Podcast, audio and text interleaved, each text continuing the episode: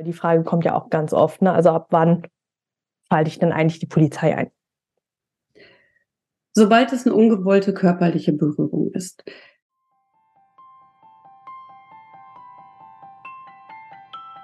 Hi und herzlich willkommen zum Survivor Queen Podcast, der Podcast für Opfer, Betroffene und Überlebende von sexualisierter Gewalt.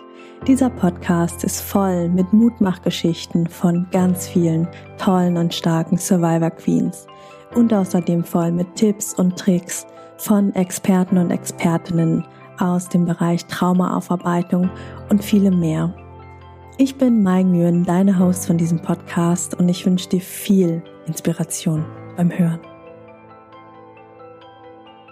Willkommen im zweiten Teil des Interviews mit Verena und Sebastian. Wenn du den ersten noch nicht gehört hast, geh gerne nochmal eine Folge zurück. Diese Folge baut nämlich auf dem, worüber wir vorher gesprochen haben, auf. Hier sprechen wir nochmal ganz explizit über sexuelle Übergriffe am Arbeitsplatz und was, was man tun kann. Besonders wenn es eben auch schon zu körperlichen Übergriffen gekommen ist und kommt. Ab wann kann man sich wo Hilfe holen? Wen kann man einschalten? Wann kommt die Polizei ins Spiel? Und was kann man eigentlich noch alles tun?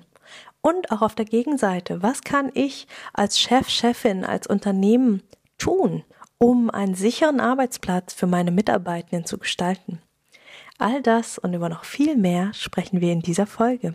Viel, viel Inspiration beim Hören. Okay. Heißt, da habt ihr uns jetzt gerade mal eine gute Ladung mitgegeben an Dingen, was wir tun können, wie wir reagieren können. Ne? Und wir sind ja immer noch im eher kleineren Rahmen. Ne? Jetzt lass uns mal ein bisschen eskalieren. Was tun wir, wenn tatsächlich größere Übergriffe sind? Ne? Wir sprechen jetzt nicht mehr nur von verbalen Sachen, von blöden Witzchen, sondern wenn wirklich jemand übergriffig wird, auch körperlich übergriffig wird, was kann ich tun? Und ab wann ist es eigentlich auch was Juristisches, ne? Also falls ihr da eine Antwort habt, ne? Also wo, wie, wo, ähm, wo ist es noch ein, okay, ich bin Empfängerin und sage, okay, das war jetzt doof für mich, ne? Da greift das AGG, aber wirklich schlimm findet die Polizei das jetzt noch nicht. Ne? Also da einfach nochmal so die Kopplung, weil die Frage kommt ja auch ganz oft, ne? Also ab wann schalte ich denn eigentlich die Polizei ein? Sobald es eine ungewollte körperliche Berührung ist. Hm. Ähm, würde ich auf jeden Fall jemanden von der Personalabteilung informieren. Ich würde die Ansprechperson informieren, die da ist. Ich würde auch tatsächlich eine Anzeige schalten. Ja. Was ganz wichtig ist an der Stelle auch nochmal, dokumentieren. Also wirklich ein, ein, ein Tagebuch führen, ein Protokoll führen. Was ist mir wann, in welcher Situation, genau zu welcher Zeit, in welchem Raum gibt es Zeugen, gibt es Zeugin? Wie habe ich mich gefühlt in dem Moment? Das wirklich auch zu protokollieren, ganz wichtig. Was helfen kann, ist das Ganze auch schriftlich nochmal darzulegen, als Beschwerde eben einzureichen an welcher Stelle des Unternehmens die dann auch jeweils zuständig ist. Das ähm, ist ja teilweise sehr unterschiedlich. Natürlich gibt es auch hier wieder das Thema, und deshalb habe ich am Anfang so ein bisschen gezögert, dass natürlich auch hier wieder reinspielen kann. Ich bin abhängig ähm, von meinem Chef und es ist der Chef, der mich angrapscht. Ja, was mache ich dann? Dann kann ich ähm, zwar juristisch dagegen vorgehen, aber dann habe ich auch meinen Job verloren. Nichtsdestotrotz hat natürlich niemand das Recht, uns anzufassen, wenn wir das nicht wollen. Und ähm, das zuzulassen, hat natürlich auch Auswirkungen auf uns. Und da finde ich es auch an der Stelle wirklich ganz wichtig, sich außerbetriebliche Hilfe zu suchen. Also wirklich ähm, das Hilfetelefon anzurufen, die Antidiskriminierungsstelle anzurufen, wo auch immer ich mich am besten aufgehoben fühle und wirklich mich da fachlich beraten zu lassen.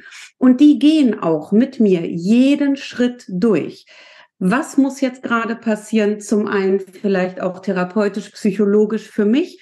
Was muss passieren juristisch? Was muss passieren im Unternehmen? Ich bin da nicht alleine. Und mit dieser Rückendeckung ist es häufig nochmal nicht unbedingt einfacher, aber vielleicht ein bisschen gefühlt emotional sicherer, diese Wege zu gehen. Und als Aktivistin bin ich da wirklich ganz klar. Sobald jemand mir zu nahe kommt, ist das ein Fall, der vor das Arbeitsgericht gehört. Ja.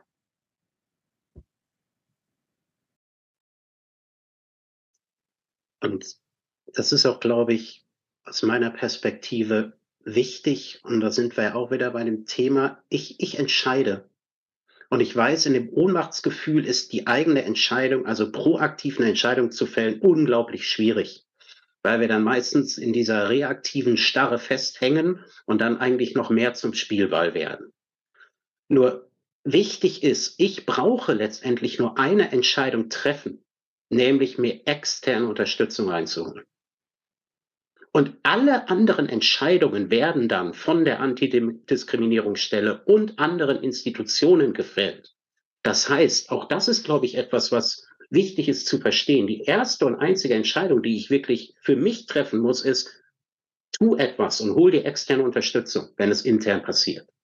Weil vielleicht ist die Personalabteilung gerade mal nicht verfügbar oder wir haben andere schlechte Erfahrungen mit denen gemacht und so weiter. Es gibt so gute Institutionen mittlerweile, die uns tatsächlich begleiten und die treffen die Entscheidung. Das heißt, ich kann dann selber, und ich übertreibe es jetzt mal, in der Starre verhangen, weil ich vielleicht retraumatisiert wurde durch diese Verhaltensweisen, weiß aber dennoch, dass die Apparatur, die Organisation im Außen heraus weiter aktiv bleiben, in meinem Sinne für meinen Schutz. Genau. Das finde ich auch nochmal ganz wichtig, was du sagtest, Sebastian. Im Sinne der Betroffenen. Ganz, ganz detailliert reinzugucken, was brauchst du jetzt? Was kannst du jetzt? Welche Ressourcen hast du? Worauf können wir zurückgreifen? Was ist dein Wunsch? Keine dieser Stellen wird etwas tun, was entgegen ähm, unseres Wunsches ist oder was uns nicht gut tut. Wir sind immer noch die Bestimmenden. Doch wir können einen gewissen Teil ähm, auch an Erfahrung uns dazu holen und auf diesem nochmal aufbauen. Und auch den Beratungsstellen ist natürlich sehr bewusst, welche ganzen Verschachtelungen und Komplexitäten gerade bei diesem Thema in der Arbeitswelt äh, stattfinden.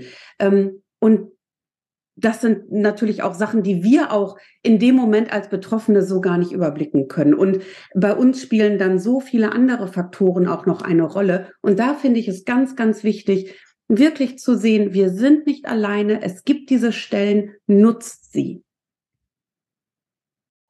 Super. Also da auch nochmal, ne? Also einfach nochmal zusammenfassen. So, wir können uns innerhalb der Firma Hilfe holen, ne? sowohl erstmal auf Peer-Ebene, KollegInnen reinholen, aber eben auch dann entweder auf Personal, HR-Ebene oder dann Ebene über uns, ähm, Chefetage. Oder dann eben nochmal out of the box. Und ich finde das nochmal ganz, ganz wichtig, weil das haben wir, haben die meisten, würde ich mal behaupten, gar nicht auf dem Schirm, die nicht so vom Fach seid wie ihr. Ich kann mir auch von außen Hilfe holen. Und dann nochmal, könnt ihr gerade nochmal kurz erzählen, wer wo im Außen, ähm, was da spannende Anlaufstellen sind. Also die Antidiskriminierungsstelle vom Bund habe ich. Die finde ich auch wirklich ganz großartig, weil die eben das ganze Themenspektrum abbilden. Zum einen machen die eine ähm, psychologische Unterstützung, zum einen juristisch, aber eben auch fachlich. Ähm, das finde ich tatsächlich sehr spannend, wenn es eben auch um genau diese Fragen geht, gehe ich arbeitsrechtlich dagegen vor. Was es auch gibt, ist das Hilfetelefon. Auch das können wir gerne alles in die Shownotes mit reinnehmen. Ähm, das ist eine Stelle. Es gibt sogar ähm, Stellen, die auch nochmal speziell Anlaufstellen für Männer sind. Das wäre das Männerhilfetelefon beispielsweise. Das ist nochmal eine ganz gute Hilfe auch ja, und ansonsten gibt es auch regional immer Stellen. Da ist tatsächlich äh, Google ein super Ansprechpartner, Beratungsstelle, sexuelle Gewalt, Stadt XY. Die haben natürlich nochmal den Vorteil, dass sie ganz nah dran sind, dass man gegebenenfalls auch persönlich hingehen kann, dass man einen Ansprechpartner wirklich hat, der vor Ort ist, der dann auch der gleiche Ansprechpartner sein kann. Genau, also das sind so die ähm, die Anlaufstellen, die wir empfehlen und mit denen wir auch bereits gute Erfahrungen gemacht haben. Okay, super, danke. Das wäre nochmal cool, wenn wir das nochmal alles in die Show Notes bekommen. Sehr cool. Ja, wow. Ähm, ich überlege gerade, wir haben jetzt schon echt viel äh, äh, da in dem Bereich abgegrast. Was kann ich tun? Habt ihr noch was, wo ihr sagt, oh, das wäre noch wichtig?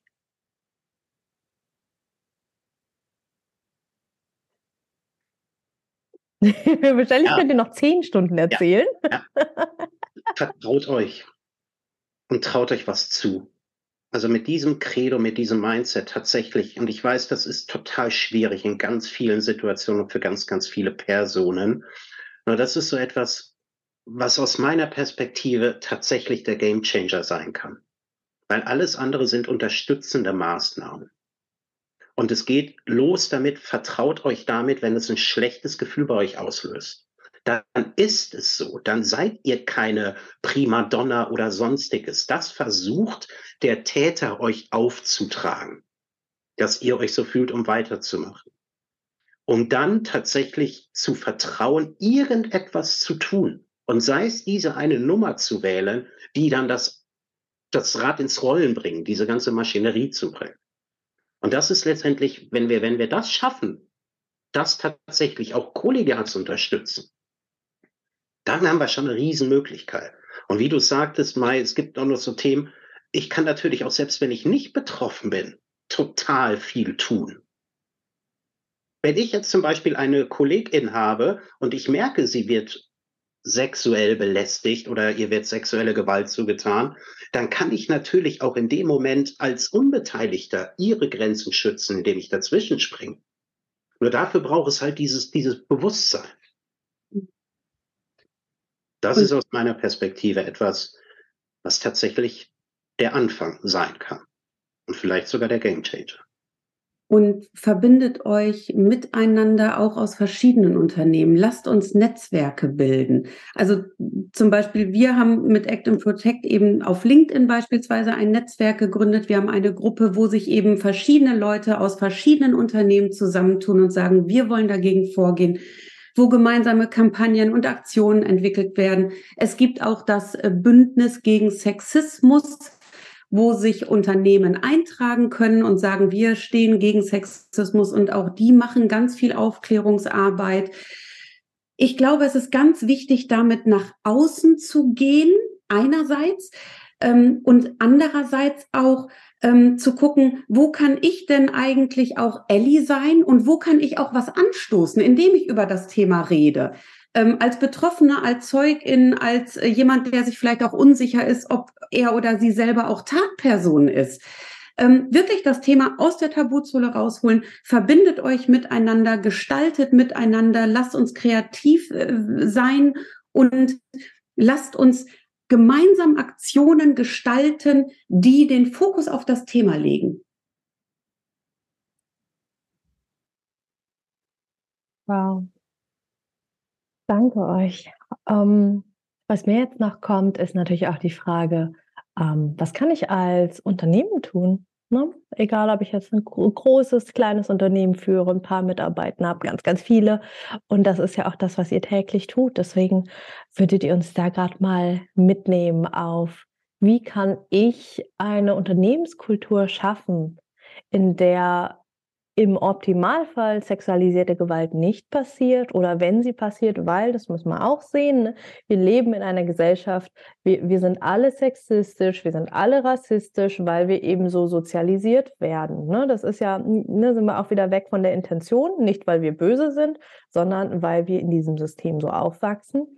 Und das Spannende ist ja, was, wie können wir Unternehmen von morgen, von heute, für die Zukunft gestalten, dass solche Übergriffe entweder so wenig wie möglich passieren oder was kann ich tun, damit hm, ja, sie dann besser gehandhabt werden, als dass es gerade heute ist.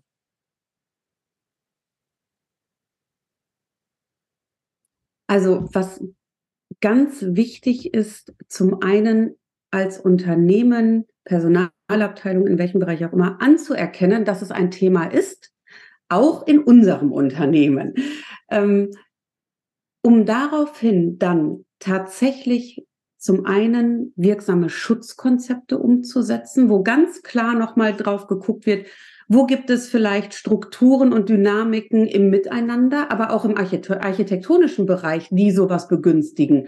Dunkle Räume, abgeschottete Büros, all sowas spielt da mit rein um gleichzeitig auch zu gucken, was ist denn eigentlich unser Leitfaden? Also, auf welche Werte besinnen wir uns? Wofür stehen wir uns?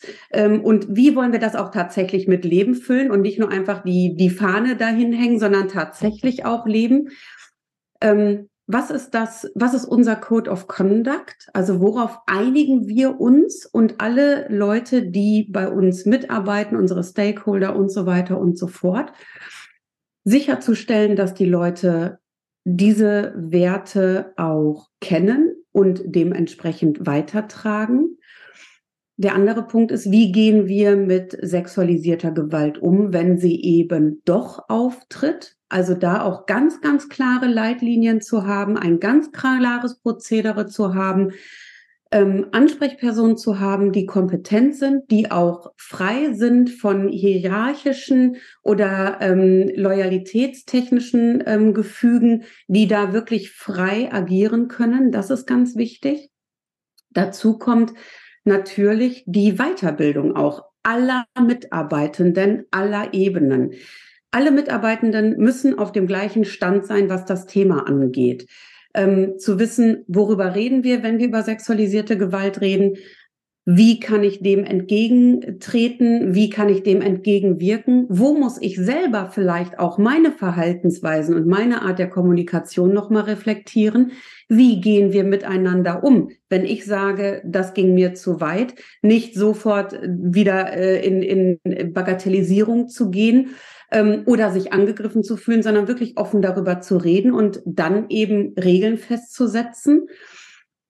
Und das andere ist auch nochmal als Unternehmen sich selber ganz bewusst zu sein, dass wenn ich nicht dagegen vorgehe, ich mit ganz vielen anderen Problemen zu kämpfen habe. Ich habe mit Mitarbeitenden Unzufriedenheit zu kämpfen. Ich habe damit zu kämpfen, dass meine Mitarbeitenden erstmal damit beschäftigt sind, dieser Gewalt Herr zu werden oder zu entfliehen oder immer wieder in Ohnmacht zu sein und dementsprechend nicht arbeiten zu können. Ich habe mit ganz viel Ausfällen be, ne, in Bezug auf gesundheitliche Probleme zu kämpfen. Mitarbeitende verlassen mich, ich muss neue Mitarbeitende einstellen. All das ist ein organisatorischer Prozess, all das kostet Geld, all das kostet Produktivität. Wenn ich mich also als Unternehmen gegen sexualisierte Gewalt stelle, gewinne ich. Und ich glaube, das ist der Punkt, den Unternehmen wirklich, wirklich begreifen müssen.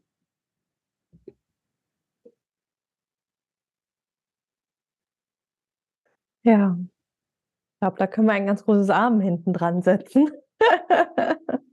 Und wenn der Wille da ist, wenn ich das wirklich will als, als Führungskraft, als Unternehmensführung, dann gibt es Wege. Und da gibt es viele. Da gibt es Beratungsstellen wie uns. Da gibt es Beratungsstellen aus dem öffentlichen Bereich. Wenn der Wille da ist, dann kommt der Weg.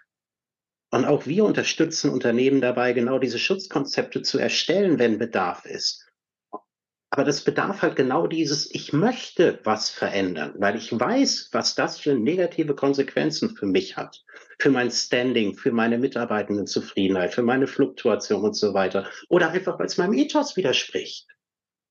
Das kann Grund genug sein, hm. eine unternehmerisch strategische Entscheidung zu treffen.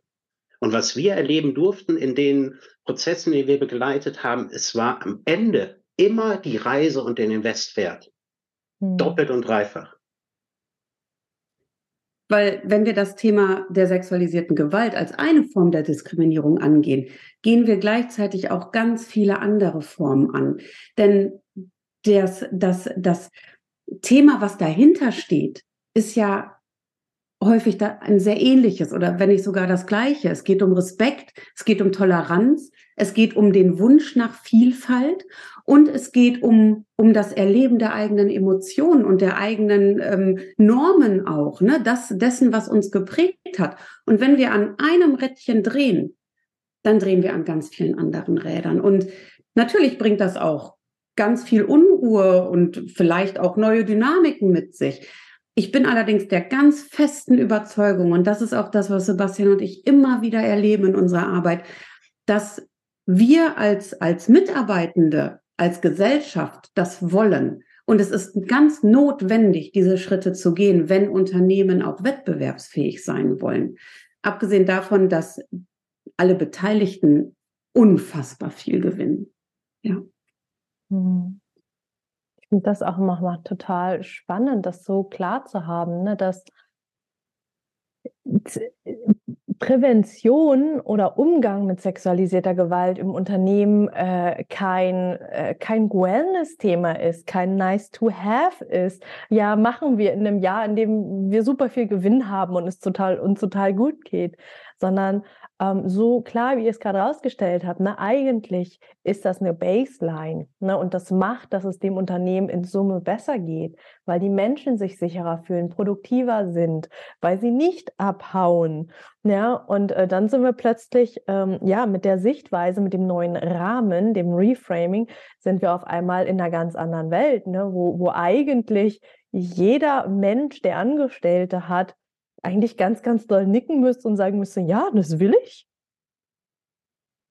Ja, das ist ein Must-Have aus unserer Perspektive für mhm. den Strategieprozess einer Unternehmung, weil mhm. es greift kurzfristig, es hat mittelfristig eine äußerst positive Auswirkung und es sichert langfristig die Daseinsberechtigung und die Wettbewerbsfähigkeit. Ja. Ein absolutes Must-Have. Ja. Danke für eure Klarheit. Ähm, ja, ich glaube, wir haben jetzt eine schöne und lange Reise hier einmal durch äh, das gesamte Themengebiet gemacht. Ich weiß, ihr könnt wahrscheinlich noch eine Woche mit mir hier sitzen und erzählen und ihr macht ja auch deutlich längere Workshops etc. Und ich glaube, das war jetzt, also erstmal ganz, ganz doll danke, dass ihr mit uns hier über das Thema so klar gesprochen habt, dass ihr den Survivor Queens hier so viele klare, einfache, kleine und auch große Tipps und Handlungsanweisungen mitgegeben habt, dass ihr uns auch einen Blick in die Unternehmenswelt mitgegeben habt, in die Strukturen. Und dadurch ist es ja auch eine wundervolle Folge, die man ja auch einfach mal im Unternehmen besprechen kann, die auch Menschen, die Führungskräfte sind, vielleicht zum Nachdenken anregt. Und ähm, Genau, da auch nochmal die Frage an euch, wie kann man denn mit euch arbeiten? Ne? Also wenn jemand jetzt hier zugehört hat und gedacht, ja, ja, ja, genau das brauchen wir bei uns. Ähm, ja, habt ihr Kapazitäten? Wie, wo kann man mit euch arbeiten? Mit wem arbeitet ihr? Muss ein Unternehmen bestimmte Kriterien erfüllen? Mindestens x Mitarbeitende haben? Oder äh, sagt ihr, nö, das, das machen wir so, wie das Unternehmen das gerade braucht?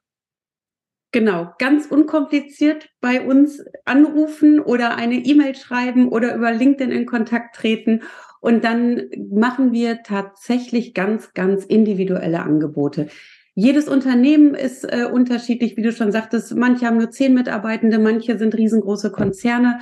Wir arbeiten mit allen Unternehmensformen und Unternehmensgrößen. Wir arbeiten mit Universitäten zum Beispiel auch zusammen, mit Hochschulen, mit Bildungseinrichtungen für Erwachsene. Also das Spektrum ist tatsächlich ganz groß, was wir uns da in den letzten Jahrzehnten auch erarbeitet haben an Expertise. Wir bieten Workshops an, sowohl virtuell als auch in Präsenz. Wir bieten erstmal einen Workshop an, äh, in dem wir das Thema beleuchten. Ähm, wir bieten aber auch Workshops an, in denen wir wirklich schon darum äh, gehen, wie können wir uns auch verhalten?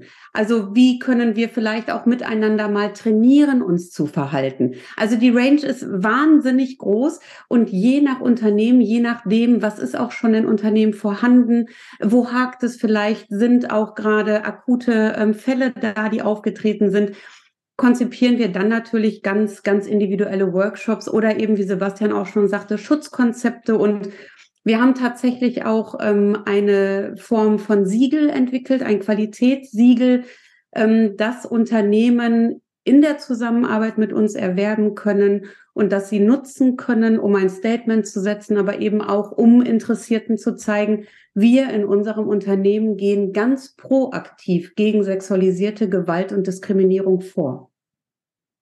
Ja. Und es wird immer Maßschneiderung sein. Wenn wir wissen, was das Thema ist, werden wir als Trusted Advisor auftreten und werden Möglichkeiten eruieren, bis es tatsächlich für die Unternehmung passt.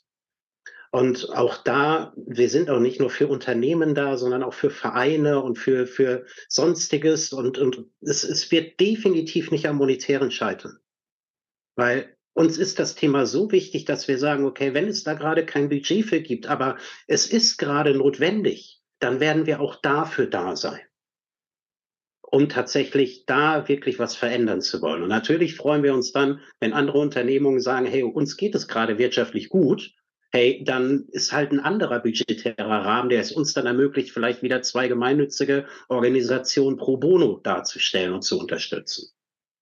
Und das ist letztendlich das. Und das ist auch hier wieder, sprecht uns an, kommt auf uns zu und wir werden was gemeinsam entwickeln, was auf euch, eure Unternehmung, Vereine und Organisation passt. Weil das ihr uns ansprecht alleine, das ist schon das Beste, was ihr machen konntet. Und dann werden wir unser Bestes tun, um das für euch zu realisieren. Super, danke euch. Ich hoffe, dass das seine Kreise zieht. Ähm, ja, ich meine, sonst wärt ihr nicht hier. Ich schätze euch und eure Arbeit sehr. Und ähm, ich würde sagen, damit sind wir für die Podcast-Folge am Ende, aber bei weitem nicht am Ende unseres Lateins. Ich danke euch für eure Zeit und ähm, würde euch gerne noch, ja, jedem, jeder äh, noch ein, eine Abschlussmessage überlassen wollen, die ihr unseren ZuhörerInnen, hauptsächlich ja Survivor Queens, ähm, noch mitgeben mögt zum Thema sexualisierte Gewalt am Arbeitsplatz. Ich werfe mal den Ball in unseren imaginären Raum.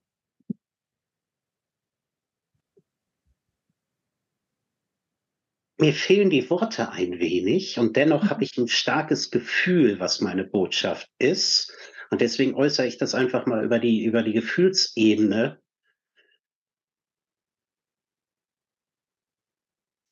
Entwickelt das Gefühl für euch, was das Richtige ist. Und werdet dann aktiv. Und lasst euch nicht treiben von irgendwelchen anderen äußeren Faktoren. Bleibt bei euch, bei eurem Gefühl. Und wenn ihr das habt, dann werdet aktiv werdet selber aktiv oder lasst jemand anderes für euch aktiv werden. Wir sind mittlerweile gesellschaftlich an einem Punkt angekommen, wo wir da tatsächlich Unterstützung bekommen können. Und jetzt lasst uns gemeinsam den nächsten Schritt gehen und es ein bisschen schöner machen auf diesem wunderbaren Planeten. Und dem kann ich mich nur anschließen. Denkt daran, ihr seid nicht alleine. Es gibt so viele Menschen, die betroffen sind. Es gibt so viele Menschen, die sich dagegen einsetzen. Ähm, es gibt so viele Menschen, die einen wertschätzenderen Umgang miteinander haben wollen. Und lasst uns laut werden, lasst uns sichtbar werden, lasst uns genau das realisieren. Und lasst uns gemeinsam mehr bewegen. Danke euch beiden. So, das war die Doppelfolge mit Verena und Sebastian von Act and Protect. Ich hoffe, du hast viel für dich mitnehmen können, besonders ihren, ja, ihren Mut, ihre Leichtigkeit, ihre, ja, ihre Empowerment Speeches, dass du vielleicht in Zukunft ein bisschen mehr auf dich hören kannst, dir und deinem Gefühl vertrauen kannst und weißt, was du wie wo tun kannst.